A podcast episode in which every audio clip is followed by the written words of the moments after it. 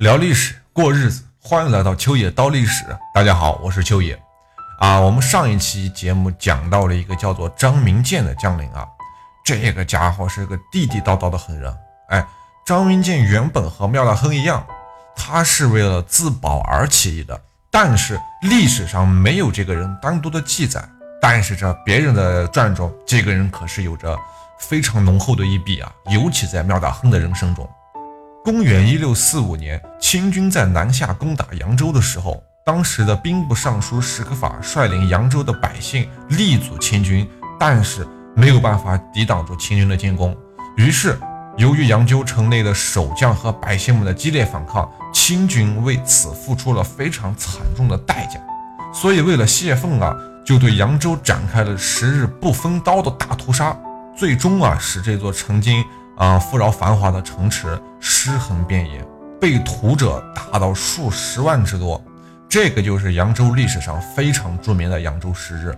但是你以为这就是扬州最悲惨的历史吗？当然不是。类似于这样的浩劫，对于扬州城来说已经不是第一次了。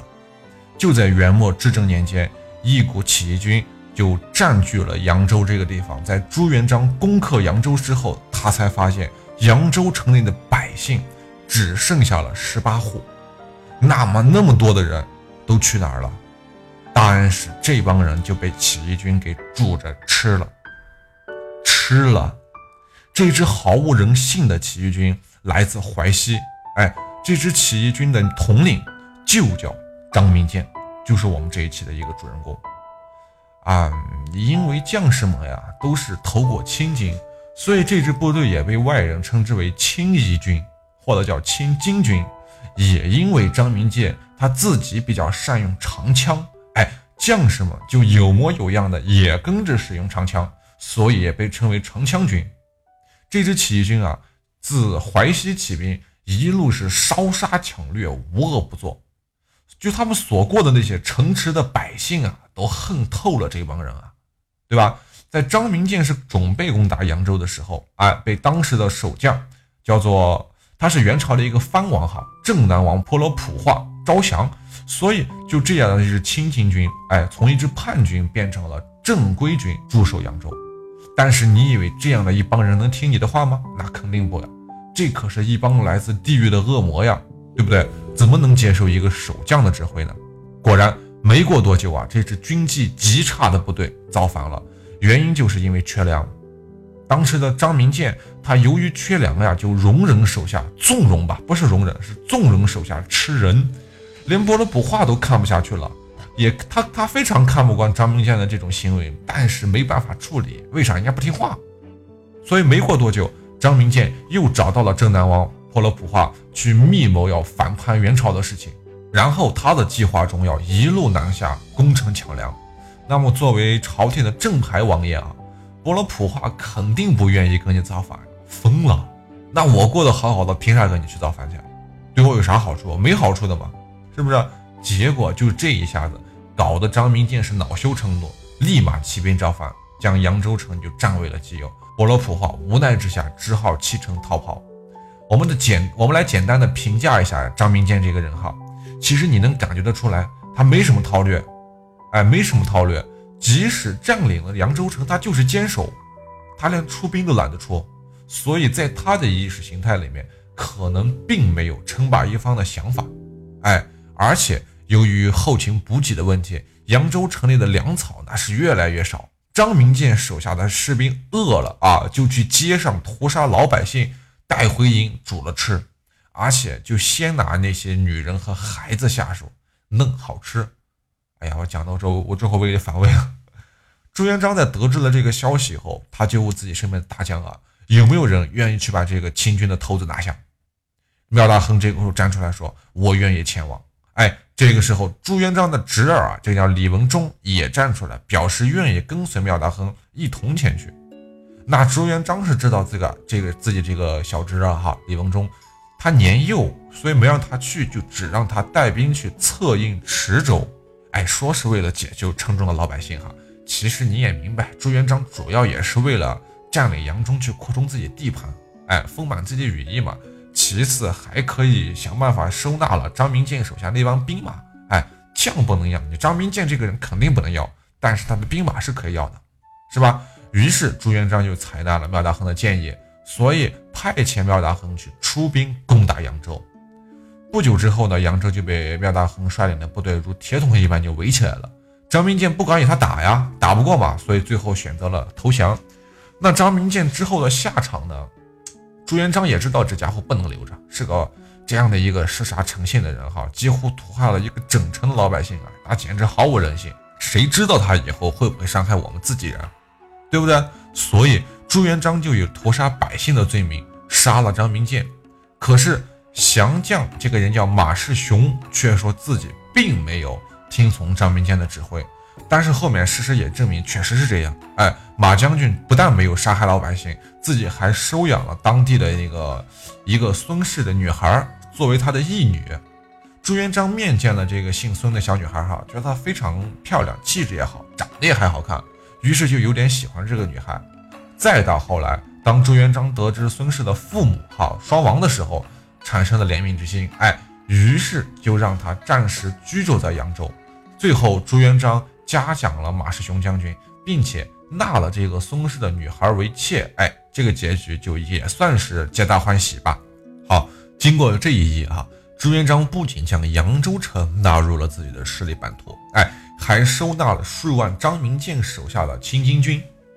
根据原始中的记载，哈，扬州的路。人口以原本有好像是二十多万，如果没错的话，到了朱元璋攻占扬州之后，城中的百姓统计户籍人口的时候，发现就只剩下了十八户，十八户可能一家四五个人，那您算不到一百人啊，其余的人就大多都被张明建及其部下给煮着吃了，这简直就是扬州老百姓哈最黑暗的一段时间。再接下来，时间到达了至正二十年，也就是一三六零年的三月。那如果拍成一个电影的话，我想这个地方一定有一个镜头的快速切换，就唰切过去。好，这个时候，一个穿着青衣的中年男人，哎，慢慢的走进了金陵城。其实啊，他是一名青田的名士，而且是被朱元璋是亲自邀请到金陵城去的。那个人就是大名鼎鼎的刘基刘伯温。在整个元末明初的这段时间哈。他刘伯温和李善长就是整个文人集团的代表，天下读书人的标杆啊！哎，我们先仔细介绍一下这个人哈，必须仔细介绍一下，这个人太伟大了。刘伯温啊，本名叫刘基，基是基础的基，字伯温，哎，伯是伯父的伯，温是温度的温，哎，所以才被后世称之为刘伯温。他是浙江青田人。所以在有的影视作品或者书中啊，也将它称为是刘青田。哎，青田这个位置哈，位于现在浙江的东部，非常的富庶和和平啊。历朝历代这个地方都是出才子大儒的好地方，学霸也多，所以从这里出来做官的人啊，也几乎就被统称为浙东学派，哎，或者叫浙东派，刘伯温在元末明初这个时间段上啊，其实就是实质上的浙东派的领袖人物。再到后来，刘伯温与李善长不太和睦，也多出于两个人所隶属的派别不一样。哎，李善长和朱元璋是老乡，所以他们两个属于淮西派。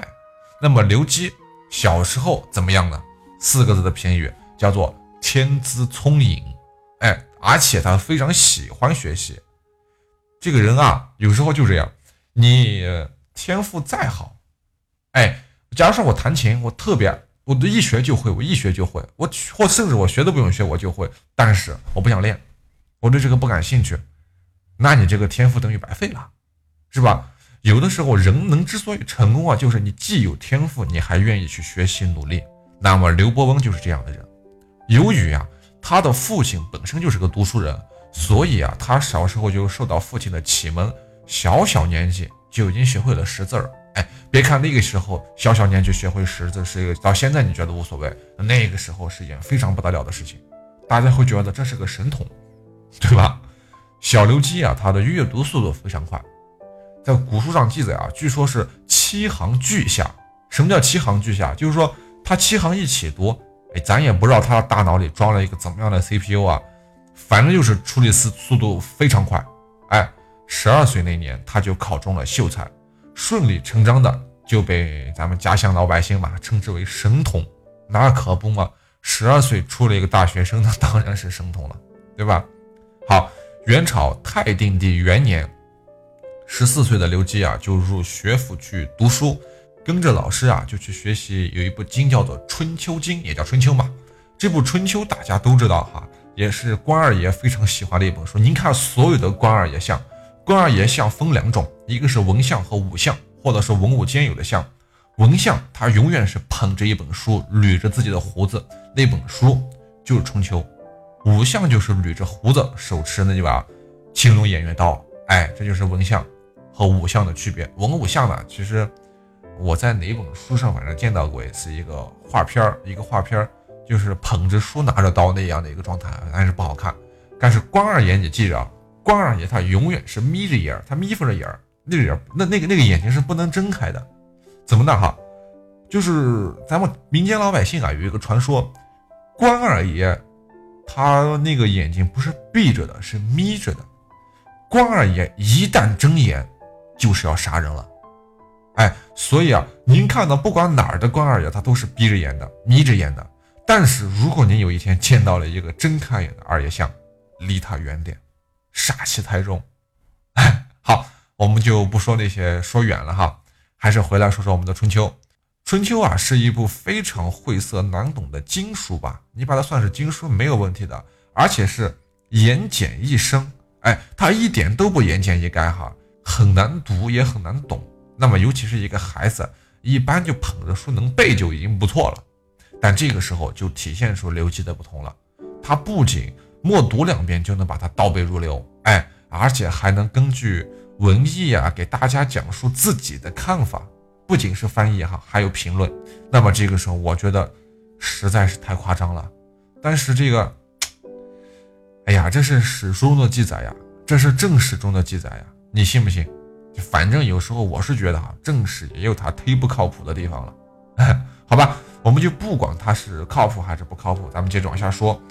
老师见到刘伯温的能耐这么大，那么厉害，于是也就特别惊讶嘛。那肯定呀，这就是个怪物嘛，对吧？所以啊，他就认定他曾经是读过《春秋》的。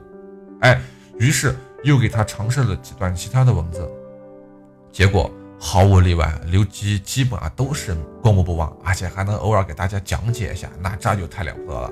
这下老师也佩服了，这能耐明显比老师还大呀。于是他的老师暗中称道是什么？真是奇才也，将来定是一个不平常之辈。哎，一部厚厚的《春秋》，刘基基本上没有花多少功夫就学完了。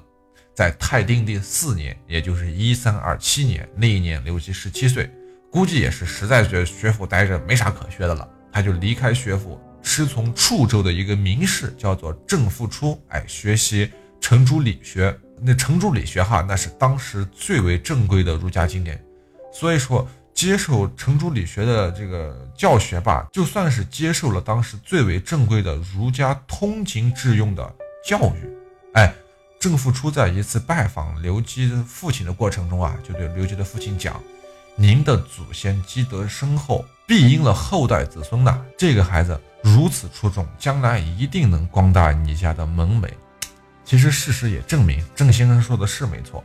刘伯温确实在历史上那留下了浓墨重彩的一笔，成为了只要是读书人，人人都在向往的对象。但是我估计他也完全没想到，老刘家再往后整整十代人都再也没有入朝为官的人了。嘿，也不知道这样的结局对他们来讲究竟是好是坏。好，秋野道历史，咱们下期接着唠。如果您觉得秋野讲的还不错的话，也请您多多的点赞、分享和打赏。您的每一点支持都是我坚持下去的动力。明朝是怎么来的？感谢您的捧场，我是秋野。如果您在听节目的过程中想知道更多秋野的故事，或者说想听到秋野的更多其他节目，您可以添加秋野的个人微信账号。首先，您可以打开微信，点击界面右上角的加号。点击添加朋友一栏，在搜索框中输入“秋野山人”的全拼，这样就可以找到我了。期待与您的深入交谈。